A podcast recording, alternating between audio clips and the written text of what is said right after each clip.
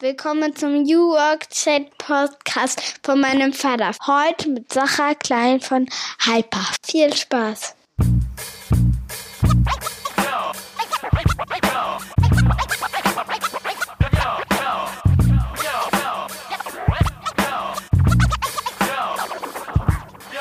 Moin und herzlich willkommen zum New Work Chat Podcast.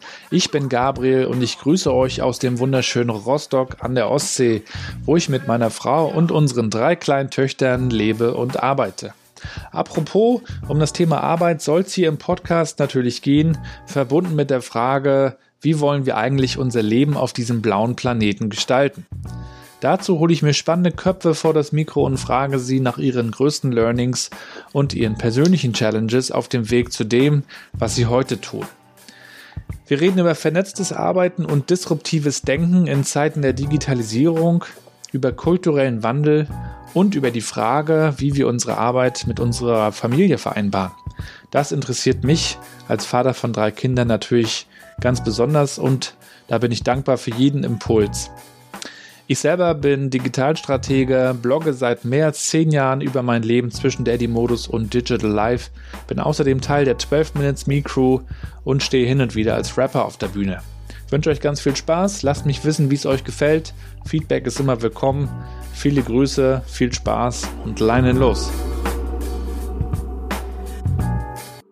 Und wir sind zurück bei einer weiteren Episode des New Work Chat und ich freue mich sehr, dass Sacha Klein aus Berlin heute zu Gast ist. Der Sacha ist Kommunikationsberater mit Herz und er ist eigentlich im ganzen Land bekannt dafür, einer derjenigen zu sein, die mit ihrer Meinung nicht hinterm Berg halten. Er hat sich wirklich eine tolle Reputation damit aufgebaut. Er hat vor drei Jahren eine eigene Agentur gegründet, obwohl er das nie vorhatte, sich selbstständig zu machen. Das wird er uns verraten, wie es dazu gekommen ist. Und er verfolgt mit seiner Agentur Hyper einen ganz besonderen New Work-Ansatz, der in der Agenturwelt ja wahrscheinlich einzigartig ist.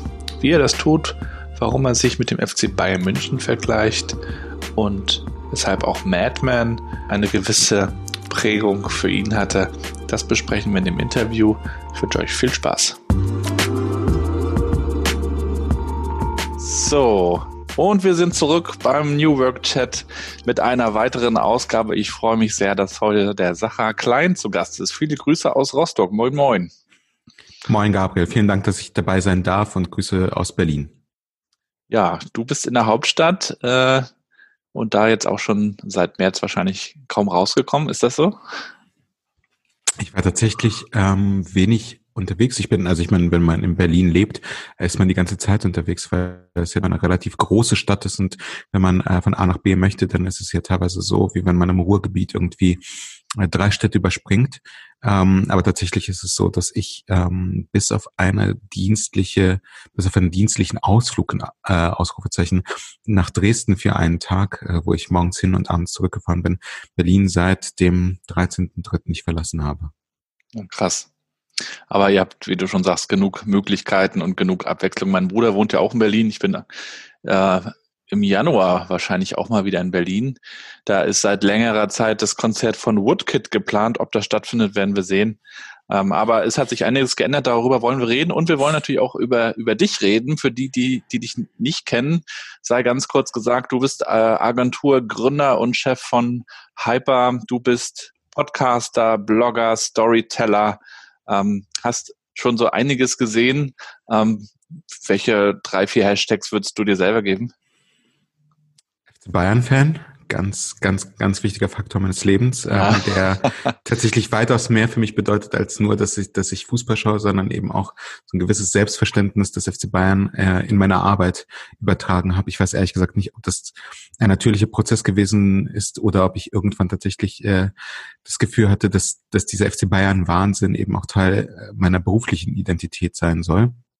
Ähm, darüber können wir später auch noch vielleicht kurz reden, wenn wir über das Thema Agentur sprechen und mhm. äh, über unsere Agentur im Besonderen.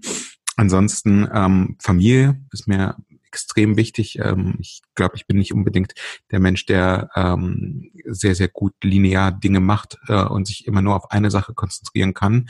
Ähm, umso wichtiger ist es mir dann, sehr viel Zeit mit meiner Familie zu verbringen, damit ich dann auch äh, möglichst viel davon habe, wenn ich schon ähm, quasi zwischen zwei Welten äh, gedanklich unterwegs bin. Und schließlich ähm, ja, ich, ich bin einfach wahnsinnig neugierig und liebe das Neue. Also ich liebe neue Technologie, ich liebe Gadgets. Ich würde am liebsten jeden Tag irgendwie ein neues Smartphone haben ähm, oder zumindest ausprobieren und schauen, was es da Neues in der Welt gibt. Ähm, für mich ist das irgendwie eine gewisse Spielerei, die sich dann aber letztendlich eben auch durch das Nutzen von Social Networks eben ähm, kommunikativ durchgezogen hat. Mhm. Weswegen ich ähm, relativ früh auch so den Ruf weg hatte, besonders innovativ in der Wahl von Kommunikationsmaßnahmen zu sein. Genau, du bist ja ein alter PR-Fuchs, wenn man so sagen will. Und die PR hat sich natürlich auch extrem äh, gewandelt und verändert durch das Aufkommen von Social Media auch in den letzten Jahren. Wir haben ja auch einige gemeinsame Bekannte, haben wir jetzt auch noch mal im Vorgespräch festgestellt, äh, auch aus dem Hamburger Raum. Da habe ich ja vier Jahre gelebt. Du selber warst ja auch in Hamburg, warst ja auch bei Scholz Friends unter anderem. Ne? Daher kennen wir ja noch einige Leute, genau, wobei ich dazu sagen muss, dass die Leute von Scholz, die ich kenne, ähm, tatsächlich nicht aus meiner Zeit bei Scholz resultiert haben. Ich war 2004 auch nur für drei Monate bei Scholz ähm, äh, in, einer, in einem PR-Zweig unterwegs und daraus ähm, entstand auch tatsächlich meine Antipathie für Agenturen. Ja, ähm, da kommen wir unbedingt aber, noch heute drauf. das das äh, habe ich befürchtet. ja, wir wollen äh, gerne auch ein bisschen kritisch über Agenturen sprechen. Auch das gehört dazu. Auch ich bin ja seit Anfang des Jahres wieder auf Agenturseite, also ein, ein Riesenthema und auch verbunden mit New Work, glaube ich, nochmal ganz spannend. Äh, wie, wie muss man sich da jetzt auch als Agentur vielleicht äh, drauf einstellen und welche Herausforderungen gibt's da? Ich würde aber gerne auch nochmal wirklich mit, mit dir anfangen, äh, Sarah. Du hast äh, eine, eine interessante äh, Geschichte. Ähm, magst du mal so ein bisschen erzählen, wo kommst du her und was hat dich eigentlich geprägt? So in deinen ersten Jahren? In meinen ersten Jahren hat mich, glaube ich, tatsächlich gar nicht so viel geprägt. Äh, wahrscheinlich sehr, sehr stark im Unterbewusstsein. Ähm, aber die geografische Veränderung, die meine Großeltern und meine Mutter mit mir zusammen vorgenommen haben, als wir 1984 und ich war damals äh, vier, knapp fünf Jahre alt, ähm, aus der heute Ukraine, damals Sowjetunion, nach Deutschland gezogen sind. Wir sind damals tatsächlich schon nach Berlin gezogen ähm, und ich kann gar nicht so recht sagen, warum ich diesen Ehrgeiz hatte oder woher er entstanden ist oder es mir besonders leicht gefallen ist, aber ich wollte wahnsinnig schnell Deutsch lernen. Ähm, und ich glaube ehrlicherweise, dass es mir einfach sehr, sehr leicht gefallen ist. Ich kam mit äh, fünf dann in den Kindergarten und hatte das, glaube ich, tatsächlich irgendwie nach ein, zwei Monaten drauf. Ich vermute, dass es vielen anderen Kindern, die in einem sehr, sehr jungen Alter umziehen und die in ein dann anders geprägtes Umfeld kommen, ähm, sprachlich ähm, auf die Sprache bezogen, dass denen wahrscheinlich es grundsätzlich leicht fällt, Sprachen zu lernen. Ich habe in der Folge festgestellt, dass ich nicht besonders sprachbegabt bin, deswegen möchte ich mir da wirklich nicht äh, die Lorbeeren für einheimsen, sondern ähm, das, das hat einfach extrem gut funktioniert und ich habe gleichzeitig aber auch gesehen, dass es bei meiner Familie nicht gut funktioniert hat. Also meine Großeltern ähm, mein, mein Opa bis zu seinem Tod 2007 und meine Oma lebt noch mit ihren 92. Ähm, die haben Deutsch de facto nicht gelernt. Ähm, und das war so ein, so ein einerseits der Widerwille, äh, andererseits aber wahrscheinlich auch das Unvermögen, ähm, Sprachen zu lernen im hohen Alter. Meine mhm. Mutter war 25, nee, 29, als wir nach Deutschland kamen. Die spricht ziemlich passables Deutsch. Das ist definitiv nicht ihre Muttersprache. Und wenn, wenn es in die ähm, Kommunikation geht, in die schriftliche, dann ähm, dann braucht sie auch tatsächlich immer so ein bisschen Hilfe von außen, weil es im Russischen einfach keine Artikel gibt. Und erklär mal bitte jemanden, warum es das Bett heißt, aber die Lampe oder der Tisch. Mhm. Und ähm, der Tisch ist doch kein Mann, also warum hat es einen männlichen Artikel? Und mhm. ähm, so geht es mir mittlerweile tatsächlich in vielen Fragen der russischen Sprache, die ich nicht verstehe. Ähm, aber das ist wahrscheinlich etwas, was mich sehr stark geprägt hat. Ansonsten hatte ich eine relativ normale Kindheit, ich würde es als normal bezeichnen. Ich habe nur in der Schule ähm, eben wahrscheinlich durch meine sowjetische Herkunft geprägt. Ich konnte rechnen, frag mich bitte nicht woher, aber ich konnte halt in der ersten Klasse schon rechnen und es war für mich unerklärlich, warum Kinder eins plus eins nicht verstehen, die genauso alt sind wie ich. Ähm, und das hat dazu geführt, dass ich dann die erste Klasse bespringen musste, was, was im Ergebnis nicht nur positiv war, weil ich von da an immer der Jüngste war, mit Sicherheit auch äh, eine der unreiferen ähm, und ähm, einfach auch nie wieder gut in der Schule war. Äh, ich habe dann mein Abitur gemacht, aber es, es war einfach wirklich arg durchschnittlich. Ähm, ich hatte keine besonderen Neigungen, ich hatte irgendwie keine besonderen Interessen. Ich war halt einfach so ein Kind, das, das so irgendwo im Mittelmaß äh, die Schule hinbekommen hat dieses, ähm, dieses Thema Mathematik und Logik, das, das sagt man ja den, den Russen wirklich nach. Ich habe ja das, mal das Buch von Gary Kasparov gelesen. Ich glaube, Life is Chess oder so heißt es. Da vergleicht er so das Leben mit, mit dem Schachspiel, dass du immer gucken musst, willst du in die Offensive gehen, reagierst du nur, bist du in der Defensive, guckst du dir die nächsten zwei, drei, vier Schritte an, was sind deine Optionen? Und da äh, geht es auch sehr darum, äh, ist das etwas, was in der Sowjetunion auch sehr früh den Kindern immer schon ja so beigebracht wurde. Äh, ihr müsst da euch auf jeden Fall drauf stärken. Ja, ich kann mich nicht so richtig gut dran erinnern, muss ich ehrlicherweise sagen. Also das Thema Schach hat tatsächlich eine frühe Rolle in meinem Leben gespielt. Mein Opa hat mir Schach beigebracht, da habe ich noch in der Sowjetunion gewohnt. Das heißt, ich muss vier Jahre alt gewesen sein. Ich bin aber bis heute ein katastrophaler Schachspieler. Also ich habe in meinem Leben wahrscheinlich nicht eine einzige Schachpartie gewonnen, egal gegen wen ich gespielt habe. Ähm, und ich weiß, dass ich irgendjemand mal Schach erklärt habe und trotzdem verloren habe. Ich bin, äh, was, was das Schachspielen angeht, einfach nicht besonders gut.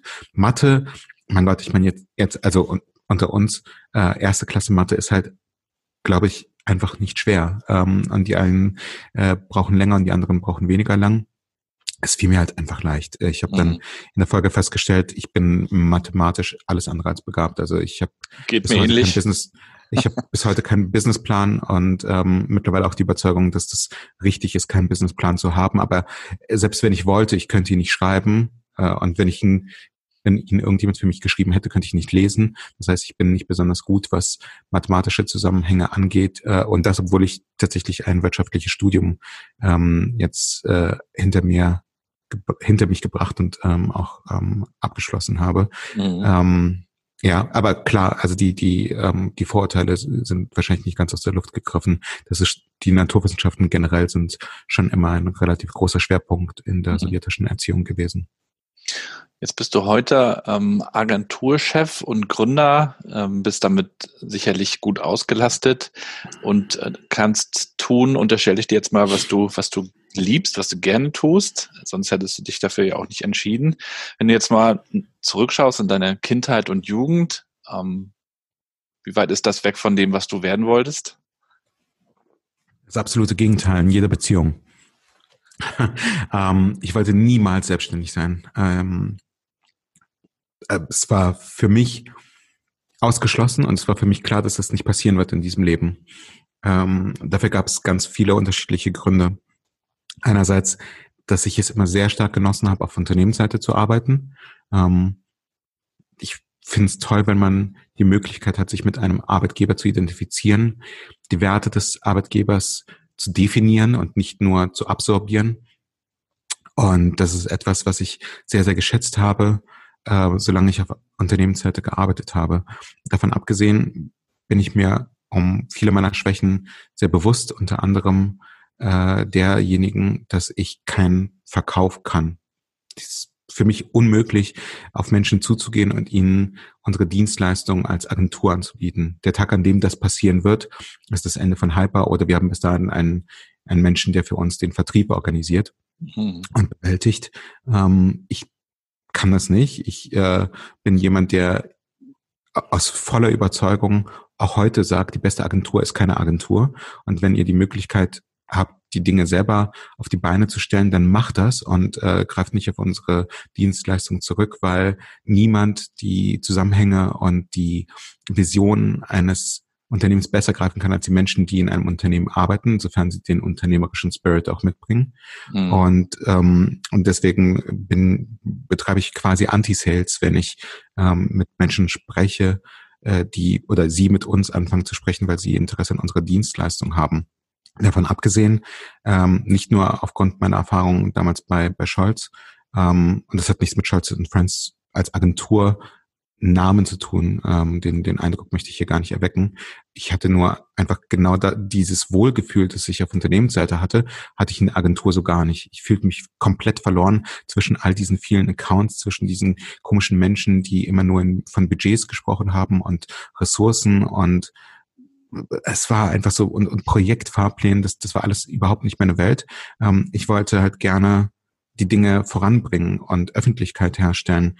Ähm, und, ähm, und schließlich ähm, hatte ich dann eben zwölf Jahre lang auf Unternehmensseite gearbeitet und festgestellt, äh, dass dieses Thema Agentur auch auch auf der anderen Seite von mir nicht besonders gewertschätzt wird. Ich habe dann irgendwann mal gerechnet, ich habe mit 39 Agenturen zusammengearbeitet. Die hohe Zahl resultiert nicht aus der Tatsache, dass ich ähm, schnell Agenturen gewechselt habe, sondern dass ich in meinem letzten Job bei Glossybox für sehr, sehr viele Länder verantwortlich gewesen bin und eben auch in, ähm, in dementsprechend vielen Ländern auf Agenturen zurückgegriffen habe und mhm. teilweise eben auch mit zehn Agenturen gleichzeitig gearbeitet habe. Mhm. Und ich hatte bei keiner einzigen Agentur das Gefühl, dass die wirklich für mich da sind, dass die für mich und mein Unternehmen einen Unterschied ausmachen ähm, wollen, sondern dass sie irgendwie für sich selber arbeiten und wir nur Mittel zum Zweck sind. Und bis zu einem gewissen Punkt verstehe ich das. Es ist schlicht und ergreifend nicht die Definition, die ich von Agenturen habe und wie ich Agenturen äh, heute definiere und ähm, und deswegen äh, wäre es mir in, niemals in den Traum gekommen, dass ich heute jetzt mit äh, 40 Jahren selbst Inhaber einer Agentur sein würde. Und tatsächlich ist die Geschichte auch nicht so, dass ich irgendwann aufgewacht bin und gesagt habe, ich könnte jetzt eine Agentur. Das Gegenteil ist der Fall.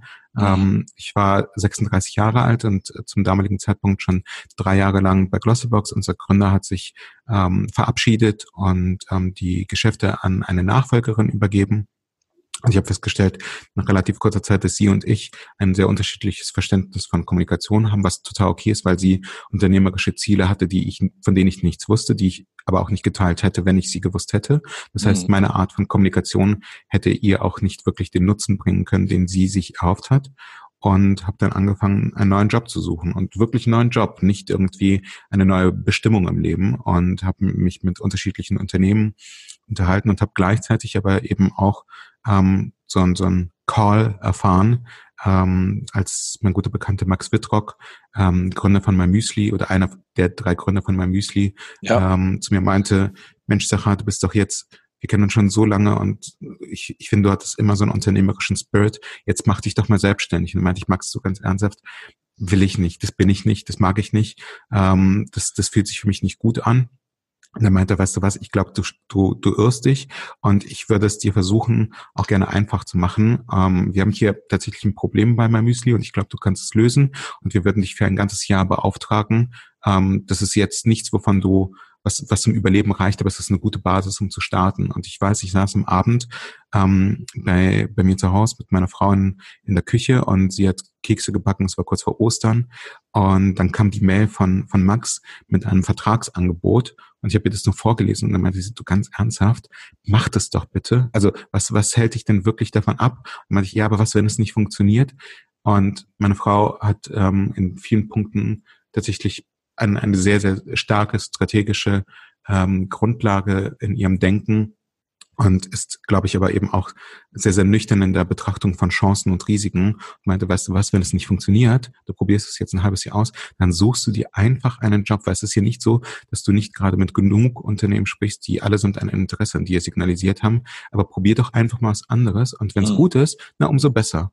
Und das habe ich dann tatsächlich getan. Und äh, so ist es zu meiner Selbstständigkeit gekommen, die dann wirklich vom ersten Tag an in der Umsetzung sehr, sehr gut funktioniert hat. Ich hatte den ersten Monat mit hundertprozentiger Auslastung und drei Kunden, ähm, die dafür gesorgt haben, dass es mir auch wirtschaftlich ähm, Spaß gemacht hat. Es hat mir aber vor allem einfach von der Arbeit ähm, extrem viel Spaß gemacht, weil mhm. ich jeden Tag ähm, zu meinen Kunden tatsächlich auch gefahren bin und bei ihnen im Büro saß und das Gefühl hatte, nicht mehr in einem Unternehmen zu arbeiten, sondern in drei Unternehmen zu arbeiten. Mhm. Und insofern hatte ich auf einmal das dreifache Glück von dem, was ich vorher hatte. Und dann ist meine Frau schwanger geworden und ähm, ich hatte das Gefühl, dass diese Art und Weise der Arbeit und mein mein Wunsch, wie welcher Vater ich gerne sein möchte, nicht wirklich zueinander passen. Ich bin morgens um halb neun aus dem Haus gegangen, ich bin abends so gegen sieben, halb acht nach Hause gekommen und ich glaube, das weißt du und das weiß jeder, der kleine Kinder oder Kinder zu Hause hat. Kinder haben halt einen anderen Rhythmus als Erwachsene. Das bedeutet auch manchmal, dass man nachts wach ist, was, was nicht cool ist. Das bedeutet aber auch, dass Kinder halt relativ früh schlafen gehen. Und wenn ich um halb acht nach Hause gekommen hätte, dann hätte ich vielleicht noch eine halbe Stunde mit meinem Sohn gehabt. Und irgendwie war das für mich nicht das, wonach ich gestrebt habe. Und habe dann tatsächlich auf das Agenturmodell umgestellt, weg von der Beratung. Das hat ein paar Monate gedauert ähm, eben auch ähm, was was gut war, weil ich ja auch noch ein paar Monate Zeit bis zur Geburt meines Sohnes hatte, weil ich überzeugt davon war und das ist eben auch schon jetzt ein Vorgriff auf unser eigentliches Thema New Work und Agenturen. Mhm. Meinen Auftraggeberinnen und Auftraggebern kann es ja eigentlich vollkommen egal sein, wann ich arbeite und von wo aus ich arbeite, solange ich die Ziele, die sie und wir uns gemeinsam gesetzt haben, solange wir die erfüllen. Ja. Und mit dieser Hypothese bin ich dann eben tatsächlich in das Agenturmodell gewechselt, hatte einen sehr großen Zuspruch von, von Unternehmen, sehr viele Anfragen, ob wir für sie arbeiten können. Und das hat letztendlich dann im Juni 2017 dazu geführt, dass ich Hyper gegründet habe, als der erste Mitarbeiter ähm, an Bord gekommen ist, der mich dann unterstützt hat. Und da gehen wir auch gleich nochmal rein.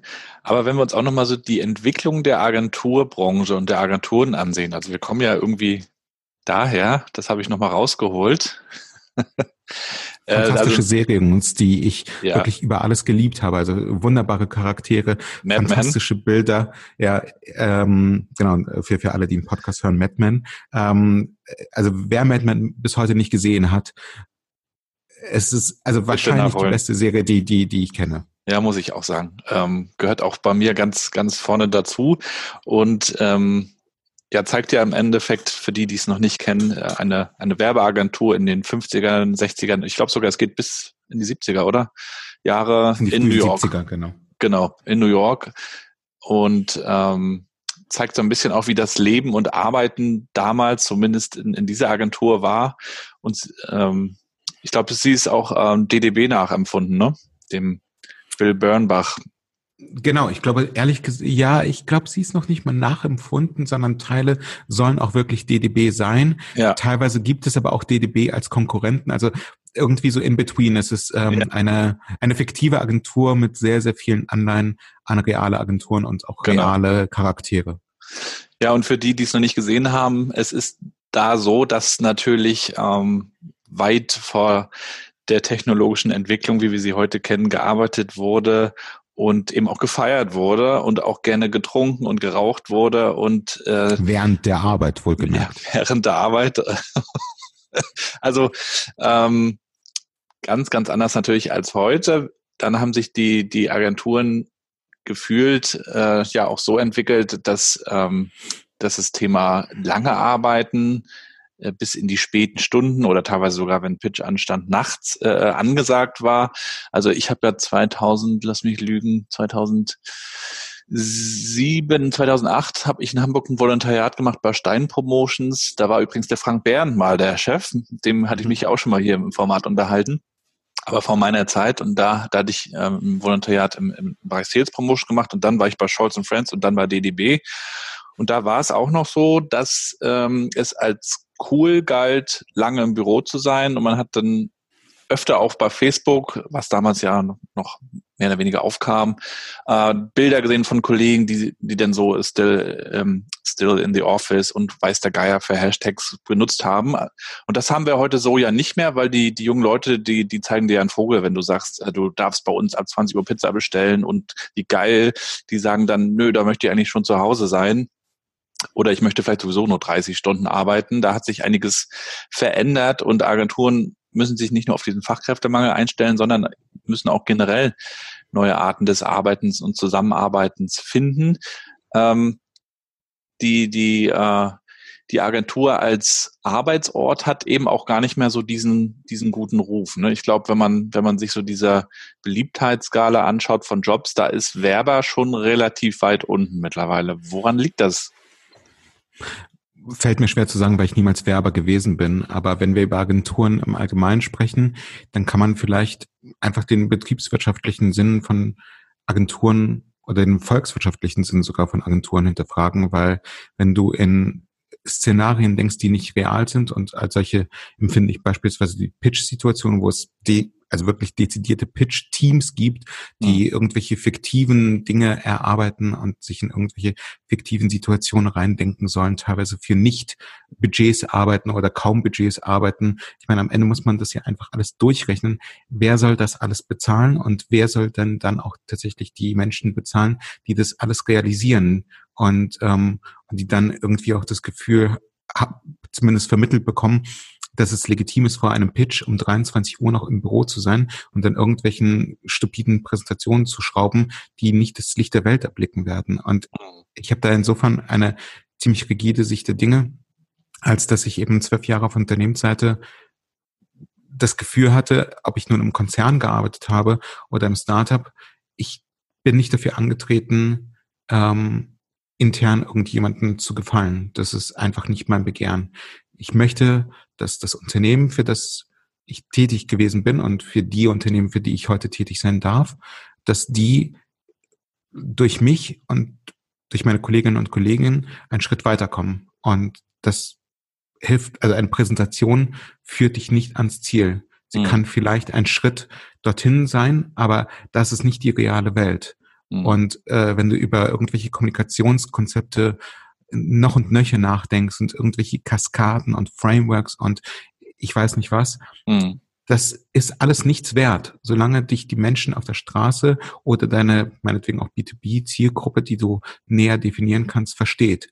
Kommunikation hat einfach zu sein und Kommunikation ist dann gut, wenn sie verstanden wird. Und alles andere, äh, egal wie kompliziert oder auch einfach wir es uns machen, ist nichts wert, wenn wenn das, was wir sagen, nicht verstanden wird. Und ich gehe sogar noch einen Schritt weiter. Wir leben hier nicht in einer Zeit ähm, von, von Don Draper in den 60ern und 70ern, als Kommunikation bedeutet hat, dass du ein Plakat gemacht hast oder ein Visual entwickelt hast. Kommunikation bedeutet heute ja auch vor allem Dialog. Und ich meine nicht ja. nur, dass wir irgendwie mit Marken auf Social Media kommunizieren, ähm, sondern auch den Anspruch haben, dass Marken erlebbar und anfassbar sind und dass wenn wir ein Problem haben, man uns nicht nur hilft, sondern man uns auch einen Schritt entgegenkommt und uns ähm, die Probleme aus der Hand nimmt. Das ist das, was wir heute als User Experience oder eine positive User Experience ähm, bezeichnen. Und ich weiß, wie ich 2008 das Buch von Jeff Jarvis gelesen habe, ähm, zu Deutsch, was würde Google tun? Und Jarvis, der bis heute so als der Vordenker im Journalismus gefeiert wird, hat damals schon letztendlich die Lösung der Welt in, zwischen diesen zwei Buchdeckeln beschrieben, nämlich dass man Kritik positiv ähm, als etwas sehr, sehr Positives verstanden, ähm, äh, als etwas sehr, sehr Positives verstehen sollte, weil er nämlich gesagt hat, Leute, die dich kritisieren, die sind schon so stark involviert, die, die sind, die bringen mit das meiste Potenzial mhm. mit, dass sie deine Fans werden. Und das ist tatsächlich etwas, was viele Organisationen, was aber auch viele Menschen so überhaupt nicht verstehen und auch überhaupt nicht annehmen wollen. Mhm. Und wenn wir das alles zu Ende denken, dann arbeite ich einfach tatsächlich gerne in der Realität und versuche effizient in meiner Arbeit zu sein und nicht gerne in irgendwelchen äh, Metaebenen gefangen zu sein, wo man eben sich in Präsentationen verliert. Und dann, jetzt kommt die Auflösung, wie, wie ich Agentur verstehe, bist mhm. du ein fantastischer Partner für deine Auftraggeberinnen und Auftraggeber, weil du eben nicht nur eine verlängerte oder nicht eine verlängerte Werkbank bist, du bist aber auch nicht der Dienstleister, der sich in 60 oder 70 Stunden äh, Wochen abmühen muss, um gute Ergebnisse zu liefern, sondern eigentlich schneidest du alles weg, was die Effizienz in der Kommunikation behindert ob es nun umfangreiche Clipping Reports oder irgendwelche äh, Auswertungen sind, ähm, wo, wo Stunden draufgehen. Du nimmst äh, wesentlich, also du, du verzichtest auf irgendwelche äh, großen konzeptionellen Schleifen, sondern du gehst in den Dialog, du stellst Fragen, du bist neugierig, du bietest Lösungen an, du iterierst diese Lösung meinetwegen in ein, zwei Schleifen, aber letztendlich, wenn du vor allem daran arbeitest, Output zu generieren und alles, was kein Output erzeugt, links und rechts wegschneidest, dann kannst du in 35 bis 40 Stunden herausragende Ergebnisse ähm, erbringen. Und wir hatten gerade letzte Woche ähm, so eine Feedbackrunde mit einigen unserer Auftraggeberinnen und Auftraggeber. Und ich habe ähm, sie gebeten, letztendlich äh, einfach nur zu sagen, inwiefern sie mit der Arbeit mit uns zufrieden sind oder nicht zufrieden sind. Ich bin mhm. immer wieder aufs, aufs Neue erstaunt, wie, wie sehr sie auch überrascht sind, dass die Arbeit mit Agenturen ähm, positiv sein kann. Mhm. Und das zeigt mir letztendlich, dass dieser Ansatz von Agentur, wie ich ihn verstehe, eben kein Widerspruch für Agenturen per se sein muss, sondern im Grunde eine anders Definition von Agenturen, die auf beiden Seiten ähm, bei Auftraggeberinnen und Auftraggebern, aber vor allem eben auch auf Mitarbeiterseite auf offene Ohren stoßen kann, weil wir eben nicht bis in die Nacht sitzen ähm, ja. und nicht an irgendwelchen theoretischen Konzepten arbeiten, sondern tatsächlich die Welt verändern können.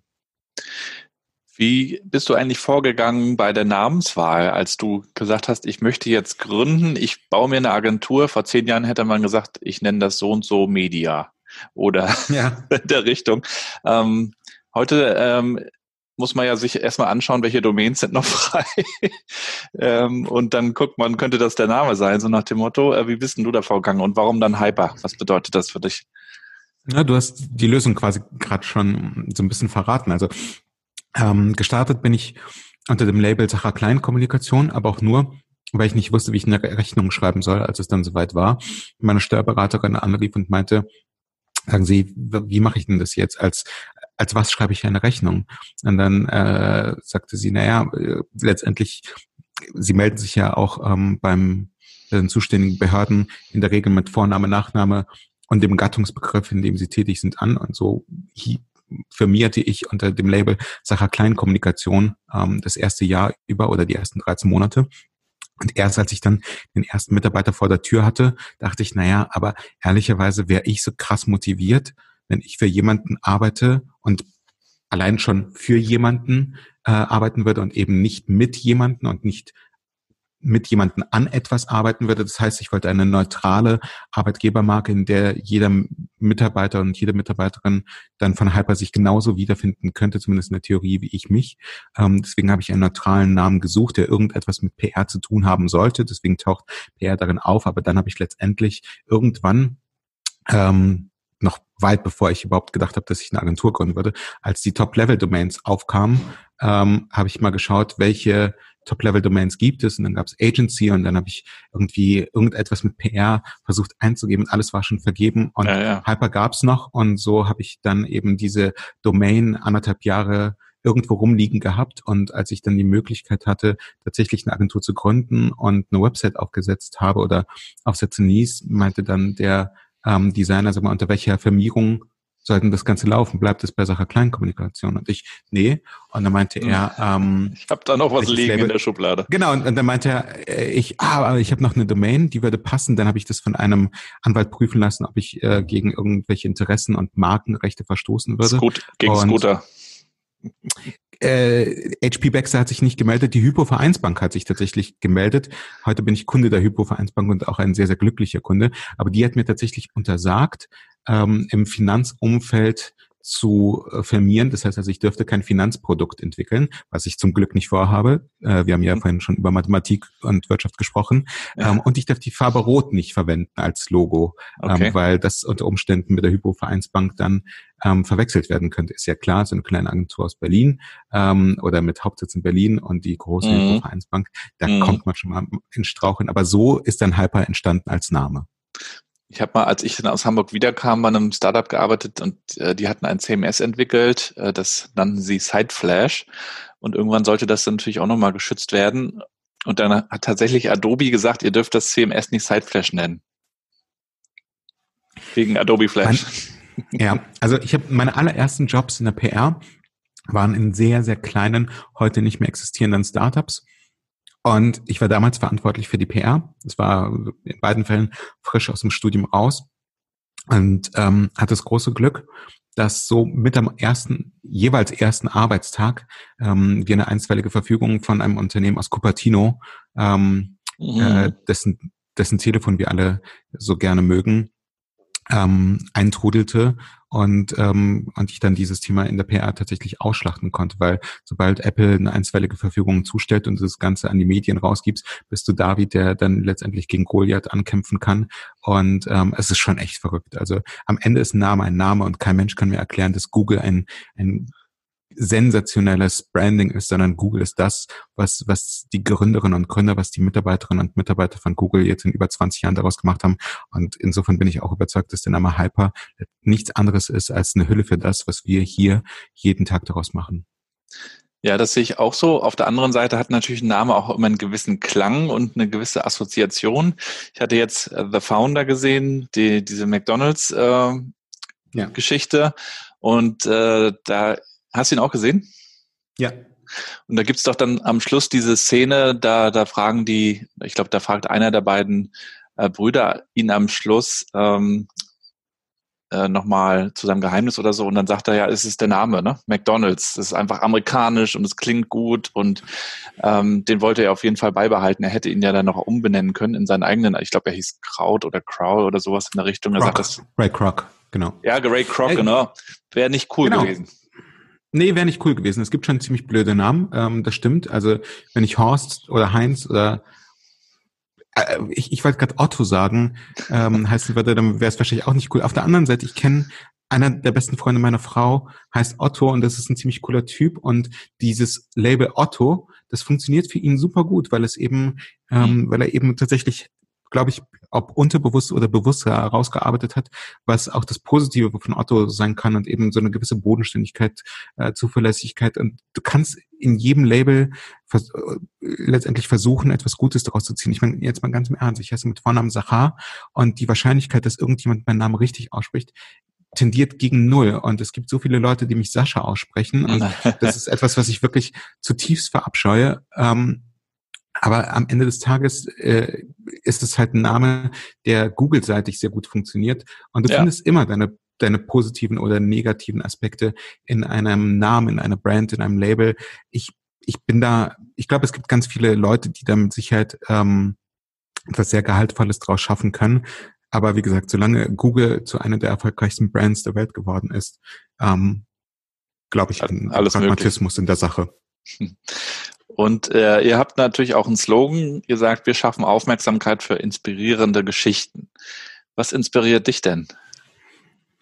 Genau, wir, wir schaffen Aufmerksamkeit für inspirierende Geschichten. Wir gehen noch einen Schritt weiter und sagen, wir geben Visionären und Visionärinnen eine Stimme und das ist letztendlich das, was, was, was uns antreibt. Also wir arbeiten wahnsinnig gerne mit Menschen zusammen und sind sehr neugierig ähm, und wollen erfahren, was diese Menschen auf die Beine stellen wollen, wie sie das tun und wie es vor allem dazu gekommen ist. Also die, die Frage, die du mir ganz zu Beginn gestellt hast, was mich als Kind geprägt hat, das muss man ja fairerweise sagen, ich bin jetzt 40 Jahre alt und man hätte einfach ganz easy peasy darüber hinweggehen können ähm, und einfach sagen können, okay, pass mal auf, Sacha, erzähl mir etwas äh, über dein Selbstverständnis als Agentur und das hast du ja letztendlich nicht getan, weil du ja anscheinend eben auch einen relativ ähnlichen Ansatz verfolgst und weißt, dass Dinge, die wir ähm, früher erlebt haben, dass sie uns in irgendeiner Weise geprägt haben und dass mhm. sie äh, uns zu dem machen, wer wir sind. Und daran glauben wir eben auch. Und das machen wir eben auch zur Grundlage unserer Arbeit, weswegen wir ganz, ganz häufig den Menschen in das Zentrum der Kommunikation stellen. Das heißt also, selbst wenn wir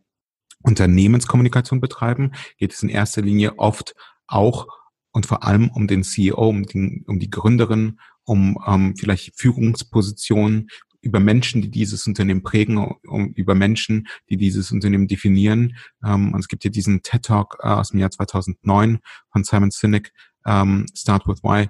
Ich, also wer ihn nicht gesehen hat, hat im Grunde in der Kommunikation eigentlich nichts verloren. Das, das ist fast unmöglich, ähm, mhm. diesen TED Talk äh, elf Jahre später nicht gesehen zu haben. Aber ähm, ich weiß, ich habe ihn 2011 oder 12 das erste Mal gesehen und ähm, hatte ganz hohes Fieber, als, als ich ihn gesehen habe. Ich war einfach krank und ähm, hatte aber das Gefühl, dass, dass ich äh, vielleicht auch durch das Fieber bedingt, ähm, meine Welt sich komplett verändert hat, weil ich verstanden habe, dass das, was, was ich in meinem Kopf immer gefragt habe bis dahin, dass das auch eben die Grundlage meiner Arbeit zu sein hat. Also ich war immer neugierig, ja. wenn ich Leute kennengelernt habe und wollte wissen, woher sie kommen, wie sie aufgewachsen sind, ob sie Geschwister haben, äh, ob sie irgendwie mit Tieren aufgewachsen sind. Und das, das war einfach so eine natürliche Neugierde, die, die wir dann letztendlich in die Arbeit überführt haben. Wir, wir haben sie zum Grundwesen unserer Arbeit gemacht. Und ähm, das ist dann letztendlich die Philosophie und ähm, erklärt auch unsere Herangehensweise, wieso wir diese Menschen, wieso wir ihnen eine Stimme geben wollen. Und diese inspirierenden Geschichten, die hörst du bei jedem Menschen raus. Du musst einfach nur ja. lang genug und oft genug fragen. Und einige Leute sind sich nicht bewusst, wie sehr ihnen ähm, Dinge aus ihrer Kindheit den Weg bereitet haben. Und wir glauben ja, also manche Menschen glauben ja, dass alles, was sie erreicht haben, aus sich selbst herauskommt. Und tatsächlich ist so vieles von dem, was wir schaffen die Prägung durch unsere Eltern, Großeltern, ganz, ganz viel Glück, wahrscheinlich äh, weit über 80 oder 90 Prozent oder Schicksal oder Fügung oder wie auch immer du es nennen willst. Ich glaube, du kannst eine sehr gesunde Einstellung zu, zu Arbeit, zum Leben mhm. mitbringen mhm. und fleißig sein und diszipliniert sein und, und einen richtigen Wertekompass, aber dann gibt es trotzdem ganz viele äußere Faktoren und einer der wichtigsten ist eben wirklich die frühkindliche Prägung. Ja. Und ähm, wenn, wenn du sagst, ähm, du hast eigentlich deine Neugier in, in, dein, in deinem Job nochmal professionalisiert oder wie auch immer, du kannst jetzt damit dein Geld verdienen ähm, und, und schaust, wie du die, diesen, diesen Leuten auch eine Bühne bietest. Ich hatte mich ja mit dem Klaus Eck auch unterhalten, der beschäftigt sich ja auch mit Corporate Influencern. Ähm, das ist ja auch ein Riesenthema auf LinkedIn mittlerweile. Äh, einigen gelingt das ganz gut, andere ähm, probieren sich da auch so aus. Äh, ich habe gelesen, dass du den ähm, Gary Vaynerchuk auch gerne anführst, der sich ja auch ähm, megamäßig inszeniert, ähm, täglich veröffentlicht und ähm, eine Videoshow hat und eigentlich auf allen Kanälen, die es gibt, unterwegs ist. Wie findet man dann aber ähm, als, als Führungspersönlichkeit, vielleicht auch als, als Chef einer Firma, so seinen eigenen Weg? Also diese großen Influencer und diese Social Media Gurus dieser Welt legen natürlich ein Tempo vor, das A nicht zu schaffen ist und B ja vielleicht auch gar nicht nachgelegt werden muss. Was würdest du da sagen? Ist das individuell ganz unterschiedlich oder kann man da sagen, naja, du solltest schon A, B, C? Tempo ist mit Sicherheit ein Faktor. Ähm, und ich kann nicht, also ich glaube, dass das Tempo von Gary Vaynerchuk für niemanden außer Gary Vaynerchuk gesund sein kann. Ja. Ähm, ich, ich, glaube auch tatsächlich, dass das schon nicht ganz unwesentlich ist, wenn man selber unternehmerischen Erfolg herstellen möchte. Und wir arbeiten mit über 20 ähm, sehr ambitionierten Unternehmerinnen und Unternehmern zusammen. Teilweise sind es aber eben auch Menschen, die nicht als CEO oder ähm, Gründerin eines Unternehmens fungieren, sondern die einen sehr unternehmerischen Spirit in der Organisation leben dürfen und ähm, auch auf diese Art und Weise die Organisation vorantreiben, in der sie tätig sind. Die sind alle extrem intrinsisch motiviert, ähm, etwas ganz Besonderes zu schaffen. Und das schaffst du nicht, wenn du jetzt erstmal dich zurücklehnst und zwei Stunden aus dem Fenster schaust und sagst, ja, ist ein schöner Tag, morgen vielleicht auch und ich, ich schiebe jetzt mal alles, was, was irgendwie für uns als Unternehmen wichtig ist. Ähm, das heißt aber eben auch nicht, dass man erst um 22 Uhr nach Hause kommen muss. Ich mhm. glaube tatsächlich, dass man sehr, sehr klar und fokussiert in dem, was man tut, sein muss und eben auch sich seiner Wirkung bewusst sein muss. Kommunikation ist ja, das ja eben auch vorhin, das, was beim Gegenüber ankommt. Und wenn du in der ja. Zeit, in der du kommunizierst, klar bist und auch klar im Kopf bist, dann dauert das alles nicht lange. Es ist für mich immer sehr, sehr schwer nachzuvollziehen, wenn Leute mich fragen, wie soll ich denn das alles zeitlich hinbekommen? Also, wann soll ich denn auf LinkedIn aktiv sein und wann soll ich auf Twitter aktiv sein mhm. und wann mhm. soll ich auf Facebook aktiv sein und wann soll ich auf Instagram aktiv sein? Ich, also, ich kann das auch nicht beantworten. Dafür muss jeder irgendwie einen eigenen Weg finden. Aber wir dürfen eben nicht äh, den, die, diese Hürde zur Kommunikation überschätzen. Kommunikation ist ganz einfach und jeder kann das. Wir kommunizieren jeden Tag mit einer Vielzahl von Menschen, ob das nun irgendwie unsere Kinder sind oder unsere Partner zu Hause oder unsere Freunde, unsere Eltern, unsere Geschwister, unsere Kolleginnen und Kollegen, die Menschen, mit denen wir im Supermarkt sprechen. Jeder kann kommunizieren. Es gibt niemanden auf diesem Planeten ähm, oder ganz, ganz wenig tatsächlich sehr schwer erkrankte Menschen, die nicht imstande sind zu kommunizieren. Und genauso kann ich eben auch auf Social Media kommunizieren. Ähm, das ist, das sind Tools und die kann man lernen und man kann eben auch die Eigenheiten der Tools verstehen, aber du musst letztendlich nicht ähm, Stunden über einem Tweet hocken, davon wird er nicht besser. Äh, du musst nur irgendwann die Entscheidung treffen, dass die Wahrscheinlichkeit, mit einem Tweet die Welt zu verändern, ziemlich klein ist, dass die, dass, dass die dich unter Umständen hemmt, wenn du vom, vom Gegenteiligen ausgehst. Mhm. Wenn du was, was ich jetzt seit 2008 getan habe, irgendwie über 15.000 Tweets abgesendet habe, mhm ich, ich hatte so viele Shitstorms, die, die, die mir widerfahren sind. Ich habe sie alle überlebt und ich, wahrscheinlich überlebt auch jeder einzelne Mensch ähm, jeden Tweet. Ich meine, schau dir Donald Trump an, der gibt jeden Tag Unsinn von sich und der weiß, je mehr Unsinn er von sich gibt, desto mehr versendet sich das. Ähm, und im Positiven ist es leider tatsächlich auch so. Wenn ja. du aber konsistent in deinem Messaging bist, was zum Beispiel bei Gary Vaynerchuk der Fall ist, dann kannst du eben auch mit viel Kommunikation sehr viel Gutes in die Welt tragen und sehr vielen Leuten Guidance geben und sehr viele Leute dazu animieren, eben selbst etwas Gutes zu schaffen und erschaffen. Mhm. Nun hat sich die, die Kommunikation auch in der, in der Corona-Krise seit März nochmal verändert für viele Unternehmen. Auch die interne Kommunikation natürlich, äh, Stichwort Remote, Stichwort äh, Homeoffice. Du sagtest ja auch, dass ihr selber als Agentur euch eigentlich gar nicht mehr gesehen habt, äh, erst vor kurzem wieder. Ähm, wie verändert sich dadurch auch eine Unternehmenskultur? Ähm, das ist eine sehr berechtigte und auch komplexe Frage. Für uns selbst hat sich nichts geändert, muss ich ganz offen und ehrlich sagen, ähm, weil wir von Tag eins remote gearbeitet haben, was letztendlich keine strategische Entscheidung war, sondern eben eine, die, die mich ereilt hat, als der besagte erste Mitarbeiter nach drei Monaten aus Berlin nach Heidelberg ziehen wollte, weil er mit seiner Freundin zusammen wollte und sie eben in Heidelberg bleiben wollte. Und ich zu ihm meinte, Mensch, das kriegen wir schon irgendwie hin. Ich meine, das war das Jahr 2017. Es gibt genug Tools, um auf Distanz zu kommunizieren. Wir hatten ähm, wir wussten, wir haben das gleiche Werteverständnis, wir wussten, wir haben ähnliche Ambitionen und und eben auch den entsprechenden Mindset und alles andere haben wir uns drumherum gebaut, so dass wir gut miteinander kommunizieren konnten, so dass wir produktiv zusammenarbeiten konnten.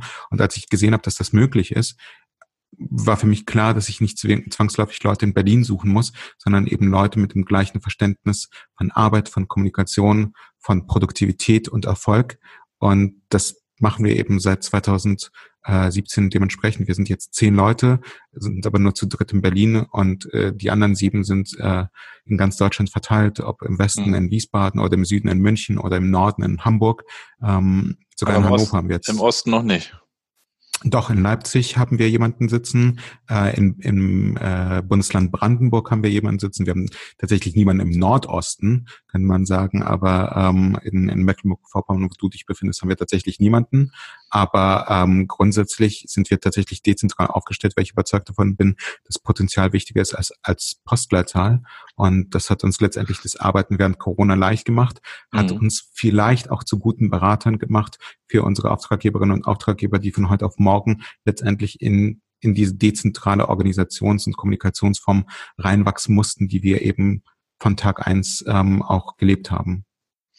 Und äh, Ihr habt ja auch auf eurer Seite ein, ein Manifest und sprecht da auch darüber, wie ihr arbeitet, wie ihr euch versteht. Es ist auch einiges über die Kultur zu lesen.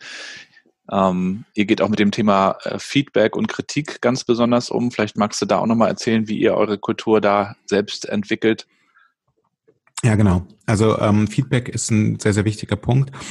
Und ähm, ich versuche tatsächlich in den Forschungsgesprächen mit äh, potenziell neuen Kolleginnen und Kollegen eben relativ früh rauszuhören, a, haben sie Lust, in so einer dezentralen Struktur zu arbeiten, weil du kommst halt bei uns nicht in ein volles Büro, wo du erstmal mit allen Kaffee trinken kannst, wo du mit allen irgendwie kickern kannst und abends gehst du dann auch noch zusammen feiern.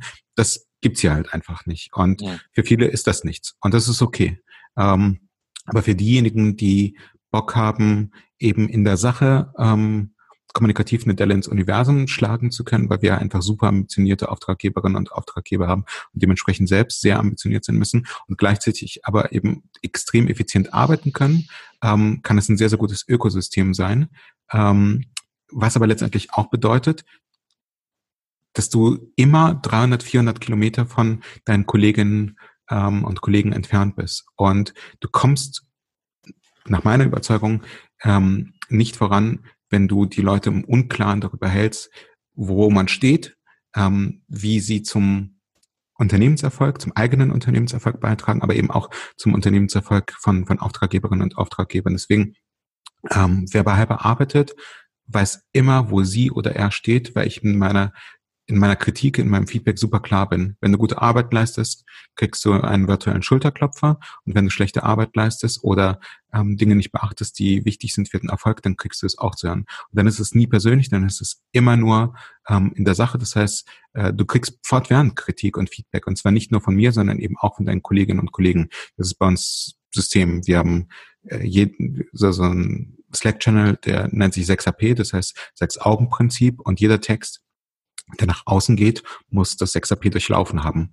Und die Kolleginnen und Kollegen wissen immer, ähm, dass, dass wir so eine FC Bayern-Attitüde haben. Also das heißt, äh, Meisterschaft ist nicht gut genug, sondern du, du willst halt jedes Jahr auch die Champions League gewinnen. Das heißt, ein Text, der gut ist, ist nicht gut genug. Der, der hat den Anspruch, mindestens sehr, sehr gut zu sein. Und dann kann es eben sein, dass du von deinen Kolleginnen und Kollegen äh, den Hinweis bekommst, dass eine Formulierung nicht sauber ist und dass es nicht letzte Woche, sondern vergangene Woche heißt, weil die letzte Woche eben auch bedeuten könnte, dass äh, demnächst die Welt untergeht ähm, und ähm, und dass äh, gewisse Kommentare einfach nicht gesetzt wurden oder zu viel gesetzt wurden. Und mhm. wir sind da super picky, weil ich den Anspruch habe, nicht nur schnell in der Arbeit zu sein, sondern eben auch extrem ambitioniert ähm, damit eben auch Erfolg hergestellt werden kann. Und wir geben uns fortwährend Feedback, was nicht geht, was besser geht und wie man das auch hinbekommen kann. Das heißt also immer konstruktiv.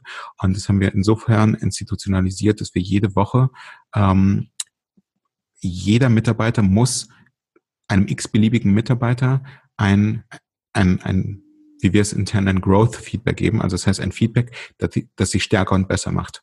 Ähm, das bedeutet aber auch, dass ich etwas ansprechen muss, was du im Laufe dieser Woche nicht gut genug gemacht hast, wo ich mhm. Potenzial sehe, dass du vielleicht in ein Meeting 20 Sekunden zu spät gekommen bist und dass der Auftraggeber ähm, oder die Auftraggeberin dort gewartet hat und sich vielleicht nicht wertgeschätzt fühlt oder dass du in deiner Kommunikation mit dem Auftraggeber oder mit Auftraggeberin nicht klar genug gewesen bist und dass du an, an der Klarheit deiner Botschaften arbeiten kannst oder dass du vielleicht den Golden Circle nicht beachtet hast und nicht erklärt hast, warum du gewisse Dinge tust und die Menschen, für die wir tätig sein dürfen, nicht verstehen, was du eigentlich tust und was du damit bezweckst. Und wenn du die, diese, diese permanente wir können es besser Kritik institutionalisierst, A, kommt selten, staut sich selten etwas auf. Das heißt, es, es gibt kaum einen, einen, einen negativen Zustand, der nicht ausgesprochen wird, weil du ja jede Woche dazu angehalten bist, Kritik zu üben. Mhm. Ähm, plus, ähm, es gibt einfach bei uns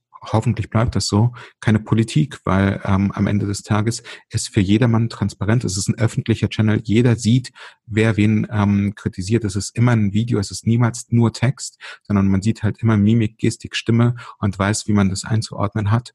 Ähm, wo man wo man dran ist und ich mhm. persönlich wusste, dass dass diese Art von Kultur gut funktioniert, als es eine Woche gab, in der alle Mitarbeiterinnen und Mitarbeiter mich kritisiert haben ähm, und ähm, wenn, wenn du eine solch offene Feedback-Kultur hast, dass du ganz offen für jedermann sichtbar den, den Inhaber und, und quasi Geschäftsführer kritisierst, dann, dann ist es im ersten Schritt natürlich extrem schmerzhaft, weil du denkst, ey, komm. Ähm, und andererseits weiß ich, wie großartig das ist, weil wir ja als Organisation stärker, besser und, und letztendlich eben auch für unsere Auftraggeberinnen und Auftraggeber ein besserer Dienstleister werden. Das finde ich echt eine, eine super Sache mit diesem Growth Feedback. Ähm, Feedback ist ja per se nichts Neues, aber trotzdem wird es, glaube ich, oft falsch gegeben. Ne? Es wird dann. Ja, wobei ich dazu sagen muss, dass mit, genau, das ist das Einzige, was verboten ist. Also persönliches Feedback ist äh, bei uns ein absolutes No-Go. Das, das darf nicht passieren, weil ja. ähm, wer bin ich, dass ich dir als Menschen sage, was du zu tun oder zu lassen hast. Ja. Ähm, das, das, das maße ich mir nicht an. Ähm, aber das, was ich eben auch nicht akzeptiere, ist diese Art von Sandwich-Kritik, weil ja, ich mag dich weil ja. wenn ich dir sage, aber genau, du hast ja dies und das gut gemacht und das hast du nicht gut gemacht und das hast du gut gemacht und das ist ja letztendlich diese Sandwich-Methode gut, schlecht, gut. Mhm. Ja, dann dann wickle ich dich vielleicht in Watte, aber am Ende des Tages muss ich ganz offen und ehrlich sagen, solange ich Arbeitnehmer war und diese Art von Feedback bekommen habe in Organisation, ich ging aus Gesprächen raus und ich wusste nicht, was ich daraus mitnehmen soll. Das Gute, das, ne das, das Schlechte. Und ich bin gerne, auch im Sinne von ähm, Gary Vaynerchuk, ein sehr binärer Mensch. Ich, ich nehme gerne das, das Positive mit oder das Negative, aber beides gleichzeitig an mich zuzulassen ähm, und ranzulassen, dann, dann wird alles grau. Und ähm, ja. ich, ich habe es gerne einfach in Schwarz und Weiß. Jetzt wird auch in der Agenturwelt ähm, viel über New Work, neue Arbeit diskutiert. Ähm, es geht ja auch weit über Homeoffice hinaus, sondern es geht ja auch bis hin zu, ähm, wie, wie gestalten wir Führung, ähm, lassen wir uns kritisieren, ähm, wie, wie ermächtigen oder empowern wir unsere Mitarbeiter. Wie siehst du da so den, den Status in der, in der Agenturwelt? Ist das ist das wirklich so, dass, dass man da auch von den alten Hierarchien zu, zu neuen Organisationsmodellen kommt schon hier und da oder ist da noch ein langer Weg zu gehen? Ich muss ehrlicherweise sagen, ich befasse mich nicht besonders ausgiebig mit dem Thema Agenturen. Ähm, nicht, weil ich da irgendwie ähm, diese krass Anti-Haltung habe, sondern schlicht und ergreifend, weil mich das wirklich nicht interessiert hat. Mhm. Ähm, ich wusste, ich werde nicht in Agenturen arbeiten ähm, oder in klassischen Agenturen arbeiten. Ich wusste, dass die Systeme, wie andere Agenturen arbeiten, mit diesen sehr spezialisierten Abteilungen, die vielleicht irgendwie cross-funktional sind, aber meiner Meinung nach eben auch keine besonders äh, gute Beratung nach sich ziehen, wenn der Berater nicht weiß, was ein Kreativer eigentlich äh, leistet und irgendwelche Dinge verspricht, die dann aber ein Kreativer erst umsetzen muss. Ähm, das, das, das, das hat sich für mich alles irgendwie nicht so richtig spannend angefühlt. Ähm, ich kann halt nur sagen,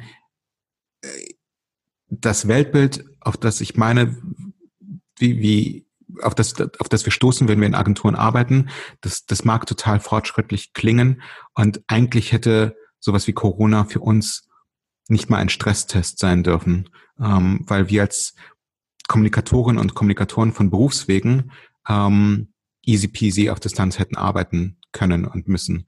Mhm. Wenn, wenn wir, die, die nichts anderes können und tun als kommunizieren, wenn wir das nicht hinbekommen, wer soll es denn dann hinbekommen? Und mhm. gleichzeitig sehe ich, wir haben seit dem 1.9. eine neue Mitarbeiterin und ich bin immer noch ähm, so, dass, dass ich kann immer noch nicht nachvollziehen, ähm, was mit ihr faul ist, ähm, weil sie über 60 Bewerbungen geschrieben hat und fast alle mit dem Hinweis abgesagt wurden, dass sie nicht remote arbeiten kann. Die ist jetzt vor ein paar Jahren äh, mit ihrem Freund aus der Großstadt aufs Land gezogen und möchte aber weiterhin in der Großstadt arbeiten.